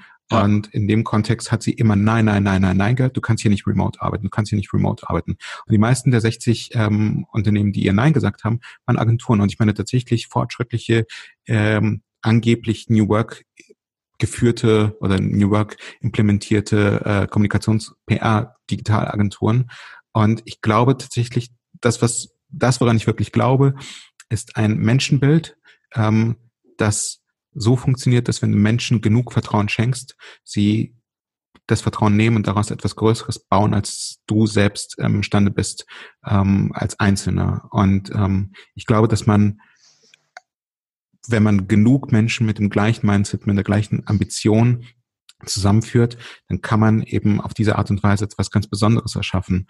Und, ähm, und ich referiere immer gerne in, zum, zum Thema äh, Fußball insofern, als dass ich glaube, dass der FC Bayern, wenn du dir das einfach mal anschaust, ich weiß, in Deutschland haben wir da eine sehr ähm, schizophrene Einstellung zu und die einen lieben den FC Bayern und die anderen hassen ihn und das ist auch vollkommen in Ordnung. Aber wenn du dir im internationalen Vergleich anschaust, der FC Bayern hat niemals ähm, den höchsten Marktwert der Spieler gehabt, ähm, wenn, wenn man sich das angeschaut hat im internationalen mhm. Vergleich. Äh, es gab immer englische Mannschaften, französische Mannschaften, ähm, früher italienische Mannschaften, ganz sicher spanische Mannschaften, die einen höheren Marktwert haben. Aber der FC Bayern hat halt trotzdem 2020 alles gewonnen, was es zu gewinnen gab, weil der Teamgedanke ähm, dazu geführt hat, dass elf Leute auf dem Platz standen, unterstützt von sieben Leuten auf der Bank, unterstützt von einer sehr, sehr starken Mannschaft um die Mannschaft herum, die allesamt die gleiche Ambition haben. Und wenn du das schaffst, Menschen zusammenzuführen, die die gleiche Ambition haben und wo sich keiner über das gemeinsame Ziel stellt, dann bist du wahnsinnig effizient. Und dafür ist es im Agenturkontext vollkommen egal, ob die Person dafür in Hamburg sitzt oder in München sitzt oder sonst wo. Dieses ganze Thema Remote-Arbeiten, das hat viel zu viel Bedeutung in, in unserer Diskussion. Wir müssten uns viel mehr die Frage stellen, nach, wel, nach welchem Menschenbild wir arbeiten wollen ja. und ob wir imstande sind, Menschen Vertrauen zu schenken. Ähm, und es ist jetzt nicht so, dass, dass ich nur positive Erfahrungen gemacht habe. Ich hatte auch Mitarbeiterinnen und Mitarbeiter, bei denen ich das Gefühl habe, die verstehen Remote-Arbeiten als bezahltes Sabbatical. Das macht keinen Spaß. Da muss man entweder in den Dialog gehen und versuchen, die Dinge zu justieren oder aber dort, wo man der Meinung ist, dass man nicht justieren kann, dann auch entsprechend die Konsequenzen tragen. Und es gibt nicht umsonst in Deutschland eine Probezeit, die aber auch nicht immer nur als etwas Negatives für den Arbeitnehmer verstanden werden soll, sondern eben letztendlich auch dazu führen kann, dass, ähm, dass der Arbeitgeber eigentlich mit der Leistung ähm, von, von seinem Kollegen auf der anderen Seite total zufrieden ist, der aber in diesem Konstrukt nicht glücklich wird. Und das Schöne mhm. ist, dass wir ähm, jetzt auch zum Glück so ein paar Hybridkonzepte haben, wo Menschen im Büro arbeiten können, zu Hause arbeiten können, vielleicht im Urlaub arbeiten können oder an einem Ort, den man mit Urlaub assoziieren äh, könnte unter normalen Umständen. Und das ist ja das eigentlich Schöne. Und ich sage seit 2017, mir ist egal, ob du auf Mallorca sitzt oder auf auf dem Mond dich befindest oder in München. Hauptsache, du machst das, wofür du angetreten bist. Und ob du das nachts machst oder tags, das, es gibt nur die Schnittstelle zu unseren Auftraggeberinnen und Auftraggebern und intern zu einigen Meetings, um uns abzustimmen. Alles andere, du bist selber smart genug, um hoffentlich gute Entscheidungen zu treffen. Mhm. Du sagst, ihr seid sehr ähm, ehrgeizig. Ähm, vergleichst das auch mit dem Anspruch, den der FC Bayern hat, ähm, die höchste Qualität an den Tag zu legen, ähm, am Ende auch vorne zu stehen. Ähm, wenn du jetzt in die Zukunft schaust, hast du dir eine Vision gestrickt? Hast du ein Wunschbild, ein Best-Case-Szenario, wo du mit Hyper in fünf oder möglicherweise sogar zehn Jahren stehen möchtest? Ja, das ist, das ist halt so ein bisschen das Problem. Ähm, diese Antwort wird dich nicht befriedigen oder sie, sie wird mir als Wahnsinn ausgelegt werden. Mhm. Ich habe eine Vision, ähm, aber sie ist ähm, sehr, sehr unscharf und ich werde wahrscheinlich Auftraggeberinnen und Auftraggeber von, von mir damit nicht durchkommen lassen. Aber ich trete ich hier schon an, um die beste Agentur mindestens Deutschlands zu bauen, wenn nicht sogar der ganzen Welt. Ja, ja. Ähm, das heißt aber nicht, dass, dass wir dafür 50 oder 500 oder 5000 Frauen und Mann stark sein müssen. Wir sind heute zehn und es kann sein, dass das genau die richtige Größe ist, um genau das zu erreichen, wofür ich angetreten bin. Wahrscheinlich nicht, weil wir sind ab Montag elf. Insofern ähm, wachsen wir weiter. Ich möchte nur sagen, ich, ich glaube nicht, dass Erfolg von Größe abhängt. Mhm. Ich glaube, dass Erfolg von von dem KPI abhängt, für das zumindest wir antreten. Und das bedeutet, dass unsere Auftraggeberinnen und Auftraggeber ähm, spüren, dass sie durch unsere Arbeit unternehmerisch einen Schritt vorwärts kommen. Und gerne auch zwei Schritte und gerne auch drei Schritte. Das ist das KPI, auf das wir hinarbeiten. Nicht auf irgendeine Bruttoreichweite, nicht auf irgendein Sentiment und nicht irgendwie auf eine Anzahl von Clippings. Wenn du aber der Meinung bist, dass, dass, dass wir mit unserer Arbeit dich ein Stück weit nach vorne bringen können, dann sind wir gerne dein, dein Partner und äh, reden mit dir und verstehen diesen Begriff der Partnerschaft auch als etwas sehr, sehr Wertvolles. Es gibt bei uns keine versteckten Kosten, es gibt bei uns kein Upselling, es gibt bei uns die Überzeugung, dass das, was du tust, der Welt etwas Gutes tun wird und wir uns gerne als Teil davon sehen würden. Darum, wenn wir nach zwei Monaten nicht von wir sprechen, wenn wir über unsere Auftraggeberinnen und Auftraggeber und ihr Unternehmen sprechen, dann läuft etwas schief, dann läuft etwas falsch. Und dann bin ich der Erste, der sagt, ähm, wir müssen vielleicht das Verhältnis beenden und zwar proaktiv, wenn wir das Gefühl haben, dass, dass wir einfach unter Umständen der falsche Partner für unsere Auftraggeberinnen und Auftraggeber sind. Aber ich trete schon dafür an, dass diejenigen, die mit uns den Weg gemeinsam gehen, das Gefühl haben, dass es keine bessere Agentur auf dieser Welt für sie gibt. Zufriedenheit, ne? Wenn du genau, äh, äh tatsächlich ist das so mit, mit, mit der Zufriedenheit. Ähm, nochmal um mein Fußballbild zu bemühen. Ähm, 2013, als die Bayern das erste Mal das Triple gewonnen haben, ähm, war ich im Olympiastadion in Berlin. Es war das letzte Spiel, das vermeintlich letzte Spiel ähm, von Jupp Heynckes als Bayern-Trainer. Und ähm, Vielleicht kommt er ja nochmal. Nee, ich glaube, ich glaube, diesmal ist es vorbei. Ich glaube, dass Hansi Flick genau das ist, was ähm, was der FC Bayern quasi gebraucht hat als als jüngerer Jupp Heynckes. Ähm, aber worauf ich hinaus wollte, ist, die Bayern hatten eine Woche vorher die Champions League gewonnen ähm, und hier im Olympiastadion in Berlin dann eben auch 3 zu 2 den VfB Stuttgart besiegt und haben als erste deutsche Mannschaft das Triple damals gewonnen. Und damals war Matthias Sammer Sportdirektor vom FC Bayern und ich saß relativ nah am Spielfeldrand mhm. und habe halt gesehen während der Siegerehrung, dass die Spieler sich natürlich alle gefreut haben und die, das Trainerteam hat sich riesig gefreut und die Physiotherapeuten haben sich alle riesig gefreut. Ich als Fan habe mich riesig gefreut, aber ich habe Matthias Sammer gesehen, der eben über den Rasen geschritten ist und seine Hände in den Taschen hatte und der war immer griesgrämig und immer ja genau unzufrieden. und genau und der war immer unzufrieden, sogar in diesem Moment. Und ich bin mir relativ sicher, dass er darüber nachgedacht hat, okay, wie können wir diesen Erfolg halten? Und ich glaube, dass du als Unternehmerin und Unternehmer dich einerseits mikroskopisch kurz darüber freuen darfst, dass du ähm, große Erfolge feierst. Ich glaube aber auch, dass du immer unzufrieden sein musst, um das Niveau hochzuhalten. Und das ist mit Sicherheit eine sehr, sehr, sehr mhm. ambivalente Angelegenheit. Ähm, aber äh, deswegen, also das Arbeiten bei Hyper ist mit Sicherheit auch insofern nicht für jedermann, weil ähm, wo andere Agenturen noch feiern, ähm, bin ich schon wieder derjenige, der äh, über den Rasen läuft und sagt, du bist der Matthias Sammer von Hyper.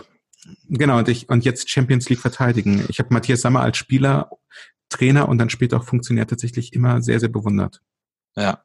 Es setzt dann aber natürlich auch voraus, dass man sehr tief in die Themen reingeht, äh, dass man sich in die Kunden hineinversetzt, äh, in die Personen, ihre Geschichten. Natürlich. Und das natürlich. wiederum aber ist natürlich eine große Heraus, ja, müsste dazu. Genau, aber, aber wie willst du denn sonst für sie tätig sein, wenn du es nicht tust? Ja, ist also das ist die Grundvoraussetzung. Äh, richtig, absolut.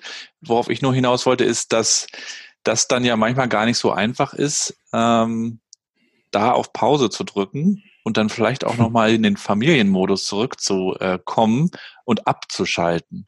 Also darauf, das wollte ich dich auch nochmal fragen. Kannst du abschalten und wenn ja, wie machst du das? Gerade wenn man sagt, ich möchte das Beste aus den Kunden rausholen. Ich bin eigentlich gedanklich immer im Projekt irgendwie. Ja. Nee, das, das habe ich nicht gesagt. Ich habe nicht gesagt, dass ich gedanklich immer bei, bei unseren Auftraggeberinnen und Auftraggebern bin. Ähm, ich versuche nur das Beste rauszuholen. Äh, mhm. tatsächlich ist es so, ähm, ich weiß nicht, wie es dir geht. Mein Sohn ist jetzt drei, das heißt, er kann jetzt sprechen und er holt mich da raus, indem er sagt, Papa, leg das Handy weg. Oder in seinen Worten, Papa, nicht Handy. Ähm, und das ist total okay, weil er ein Anrecht darauf hat, einen, einen Vater, um sich zu wissen, der, wenn er mit ihm zusammen ist, mit ihm zusammen ist und nicht tausend andere Dinge gleichzeitig macht. Ich muss ehrlich sagen, es fällt mir extrem schwer. Also es ist nicht so, dass ich das proaktiv hinbekomme und auch nicht so richtig hinbekommen möchte. Ähm, ich ich habe kein Problem damit, fünf Sekunden auf mein Handy zu schauen, die Informationen zu ziehen, die ich brauche und dann wieder abzuschalten. Und es hilft mir dann auch tatsächlich ähm, abzuschalten, weil ich weiß, es brennt gerade nirgendwo irgendetwas, wo ich aktiv sein muss.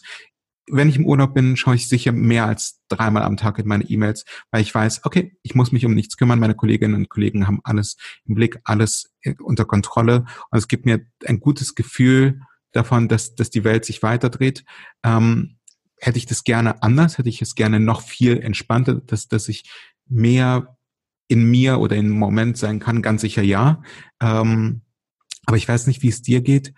Am dritten, ich, ich würde gerne sagen am dritten Weihnachtstag, aber am zweiten Weihnachtstag, also das heißt am 26., wenn wir uns ja. mitten in der Woche befinden und ich wahrscheinlich das 200. Mal meine E-Mails checke und nicht verstehe, dass da nichts reinkommt, weil ja nichts reinkommt, weil niemand sendet, das fühlt sich auch so ein bisschen, also ich, ich habe halt gern ein hohes Tempo ähm, und ähm, ich glaube tatsächlich, dass wenn du etwas im Leben findest, was dir so viel Freude bereitet, dass es sich nicht mehr wie Arbeit anfühlt, mhm. sondern dass du dass du es als Hobby verstehst, für das du zum Glück auch noch bezahlt wirst, dann hast du einen idealen Zustand ähm, gefunden, in dem du einfach den ganzen Tag das machen kannst, was, was dir Spaß macht. Und ich verstehe total die, die Profifußballer, die, die einfach sich wahrscheinlich jeden Tag kneifen und denken, wie geil ist das, ich darf einfach das den ganzen Tag machen, was, was, was schon immer mein Hobby gewesen ist. Bei mir war es tatsächlich nicht der Fall, dass es immer mein Hobby gewesen ist, aber es fühlt sich genauso an mhm. wie wahrscheinlich für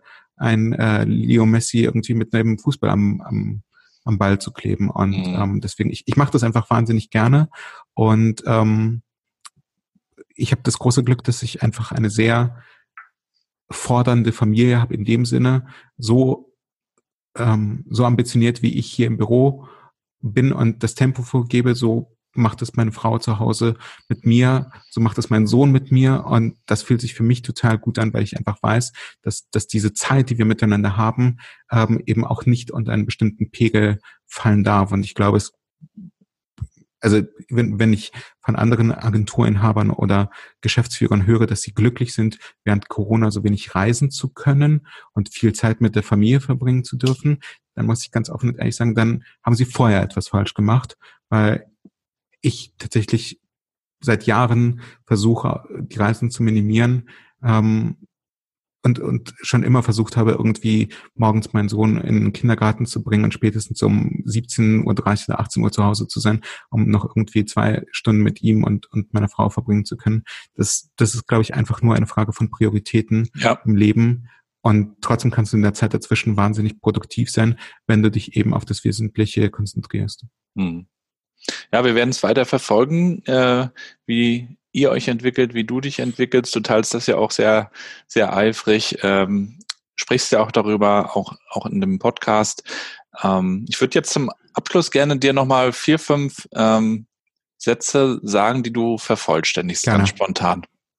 Sehr gerne.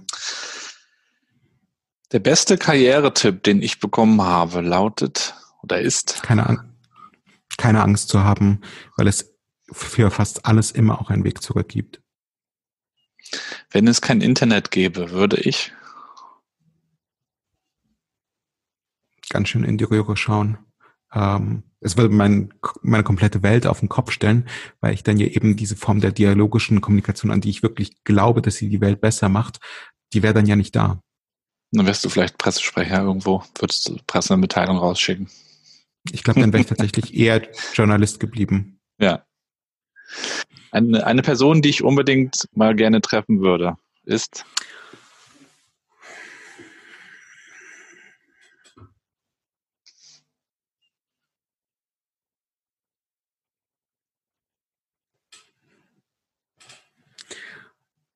Es gibt eine unpopuläre Antwort und eine populäre Antwort und eine etwas populärere Antwort. Ähm, ich würde wirklich wahnsinnig gerne Donald Trump treffen, weil ich verstehen möchte, wie ein Mann so verrückt, so krank und so, so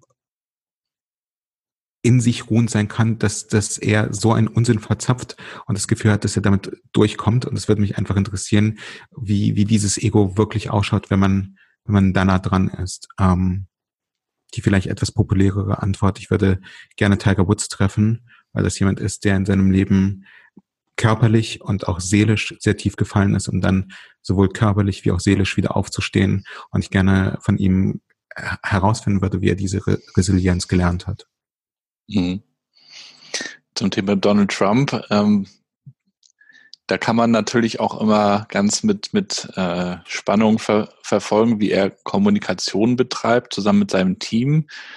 Ähm, Gerade auch natürlich Twitter äh, nutzt. Ähm, Würdest du sagen, das ist immerhin konsistent? Nee. Zu seiner ich Person? Nicht, ich kann nichts Positives über Donald Trump sagen. Es ist für mich absolut un, un, unmöglich und unglaublich. Und ich habe ich bin jetzt nun auch schon 40 Jahre alt, das heißt, wir haben auch schon in unserem Leben vieles Kommen und Gehen gesehen, aber ich glaube, dass es seit Adolf Hitler keinen Menschen gegeben hat, der der Welt potenziell so viel ähm, Schlechtes hinzugefügt hat oder zufügen wollte oder auch noch zufügen könnte, wie Donald Trump es tut. Deswegen, ich, ich kann nichts Positives über ihn sagen. Hm. Ein Buch, das mich sehr geprägt hat, ist Delivering Happiness von Tony Shea, ähm, der in den USA Zappos aufgebaut hat, was man gemeinhin auch so ein bisschen als Vorbild für ähm, Zalando bezeichnet. Und in Delivering Happiness erzählt er einerseits seine Lebensgeschichte und andererseits verrät er sehr viel über seine Ansichten, wie Zappos so erfolgreich werden konnte und beschreibt den Wow-Moment. Also, dass, dass es nicht nur ausreicht, Menschen das zu liefern, was sie erwarten, sondern dass man ihre Erwartungen übertreffen muss. Und das hat mich enorm geprägt. Drei Podcasts, die ich gerne höre, sind? Boah, ich höre wirklich sehr, sehr, sehr viele Podcasts. Also ich höre A Little Bit of Optimism von Simon Sinek. Ähm, jetzt ist gerade die erste Staffel ähm, zu Ende gegangen und Simon Sinek ist ja derjenige, der im Grunde die Art und Weise, wie ich kommuniziere, wie wir bei Hyper kommunizieren, einfach der mehr oder weniger der Begründer gewesen.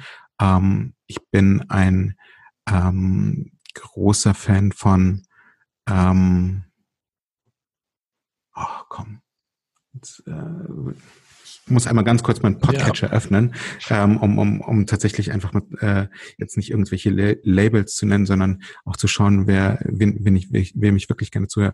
Also nicht ganz fair, aber ich höre wahnsinnig gerne Erfolgsgedanke. Das ist ein Podcast, den wir konzeptionell entwickelt haben für unseren Auftraggeber Smartsteuer. Und Björn Weide, der Geschäftsführer von Smartsteuer, hostet ihn darin geht es, was uns als Menschen in einem Team stark macht und wer uns geprägt hat, so ein bisschen auch die Faktoren, die wir hier schon ähm, besprochen haben, weil Smartstein Unternehmen ist, das eben aus einer sehr klassischen Hierarchie in eine sehr, nein, tatsächlich in eine New Work Struktur gewechselt ist und mhm. Erfolgsgedanke eben diese, dieses Weltbild ähm, auf die Gäste ähm, überträgt, die dort zu Gast sind und Björn einfach ganz toller Host ist und ganz tolle Fragen stellt und auch einfach sehr viel Interesse an seinen Gästen mitbringt. Und was ich auch wahnsinnig gerne mag, ähm, ist ähm, ein amerikanischer Podcast, How I Built This von Guy Ross, der äh, wahnsinnig inspirierenden und spannenden Unternehmerinnen und Unternehmern letztendlich ihre Lebensgeschichte äh, entlockt und ähm, sie darüber berichten lässt, wie sie einerseits die Person geworden sind, die sie sind und andererseits aber eben auch auf Basis dieser Geschichte dann ähm, herausfindet, wie sie die Unternehmen gebaut haben, die wir alle kennen, ob es nun Airbnb, AOL, Ford oder Dyson ist. Hm. Und äh, letzte Frage, letzter Satz. Am produktivsten bin ich, wenn? Wenn ich gut geschlafen habe. Ich äh, merke tatsächlich, je älter ich werde, wie wichtig Schlaf ist. Und ähm, wir kommen jetzt langsam in das Alter, ne? Wir kommen tatsächlich in das Alter. Ja, ja. Nee, aber ich, ich, ähm, ich, ich habe so ein so, so ein so ein Whoop-Strap, das sieht man hier. Ähm, das misst mhm. Körperwerte und kann mir eben tatsächlich am Morgen sagen, ähm, wie viel ich in welche Schlafphase verbracht habe. Und ich sehe, ich weiß am, ich weiß beim Blick in die App, ob es ein guter oder ein schlechter Tag wird, äh, je nachdem, wie, wie viele, wie viel Zeit ich in den jeweiligen Schlafphasen verbracht habe. Und wenn, wenn alles gut gelaufen ist, dann weiß ich, ich werde heute Bäume ausreißen. Und wenn es nicht gut gelaufen ist, dann weiß ich, ich muss jetzt vielleicht eine Tasse Kaffee mehr trinken. Das ist ganz interessant, äh, wie, wie eigentlich Schlaf ähm, so ja, unterschätzt ist, oder? Man unterhält sich auch eigentlich Schlaf, nie drüber. Es ist aber genau, so Schlaf ist eine absolute Superkraft. Also wer gut schläft, und das heißt nicht, dass man viel schläft, aber wer gut schläft und darauf achtet, ähm, sein, sein Schlaf positiv zu beeinflussen, das heißt nicht zu warm, nicht zu kalt, ähm, die, die, die richtige Umgebung, die richtige Decke, die, das richtige Kissen, der kann sicher 20 Prozent Produktivität rausholen. Mhm. Und da ist Alkohol auch nicht förderlich. Du trinkst ja keinen, hast du, hast du erzählt. Ich trinke, äh, genau, das ich trinke. ist bestimmt schon mal förderlich, um gut zu schlafen. Ähm, ja, ich habe genug andere Fehler. Ich esse abends, äh, sieht man wahrscheinlich auch so, wenn, wenn man sich mal den Umfang meines Körpers anschaut. Ich esse abends gerne Süßigkeiten. Das äh, führt auch nicht äh, zu einem besonders guten und positiven Schlaf. Ich äh, mache jetzt tatsächlich Intervallfasten, was bedeutet, mhm. dass ich versuche, nach 20 Uhr nicht mehr zu essen. Ähm, und das führt auch schon dazu, dass, dass ich besser schlafe. Hm. Ja, Sacha, ich danke dir. Sacha, ne? Sagt man es ganz korrekt, oder? Sacha. Ganz korrekt sagt man Sacha, aber Sacha ist auch okay. Das Einzige, was nicht okay ist, Sascha. Sascha. Für die Leute, die mich Sascha nennen, für die ist ein ganz spezieller Ort in der Hölle reserviert. ja, bei mir ist das Gabi. Ähm, das bürgert sich auch manchmal schneller ein, als man denkt. Ähm, ähm, aber wir, wir kämpfen dagegen an. Ich danke dir für das Interview. Es war sehr spannend. Und wir setzen das hoffentlich nochmal irgendwann fort. Gerne auch nochmal im echten Leben, wie man so schön sagt. Ähm, möglicherweise in Berlin oder wenn du mal in Mecklenburg bist, in Rostock oder so, dann sag auch gern Bescheid. Und dann danke dir für die Einladung. Wünsche ich dir weiterhin viel Erfolg, alles Gute und bleib gesund. Du auch und ihr da draußen natürlich hoffentlich auch. Alles klar. Danke. Mach's gut. Ciao. Ciao. Und das war's auch schon wieder, der New Work Chat. Dieses Mal mit Sacha Klein aus Berlin rund um die Transformation der Agenturen, um sein persönliches New Work Modell bei Hyper und um den FC Bayern. Dazu möchte ich natürlich nochmal ergänzen, dass Hansa Rostock, mein Verein, den FC Bayern schon geschlagen hat und das sogar in München. Wie auch immer, ich wünsche mir von euch jetzt auch nochmal was und zwar Feedback. Schreibt mir gerne Mails, kommentiert, teilt das Ganze, empfehlt es bitte auch weiter. Lasst uns gemeinsam das Ding weiter vorantreiben. Ich freue mich auf jeden Fall, dass jetzt auch immer mehr Vorschläge kommen, was man mal behandeln könnte, wen man mal einladen könnte. Ich schaue mir das auf jeden Fall alles an. Manches klappt, manches passt nicht so ganz, aber ich glaube, dass dieser Podcast nur dann erfolgreich sein wird, wenn wir ihn gemeinsam weiterentwickeln. Insofern danke ich euch für euer Feedback und ja, für, für allen Kontakt, den es gibt. Folgt mir gerne auch auf Twitter, Facebook, LinkedIn, wo auch immer ihr unterwegs seid.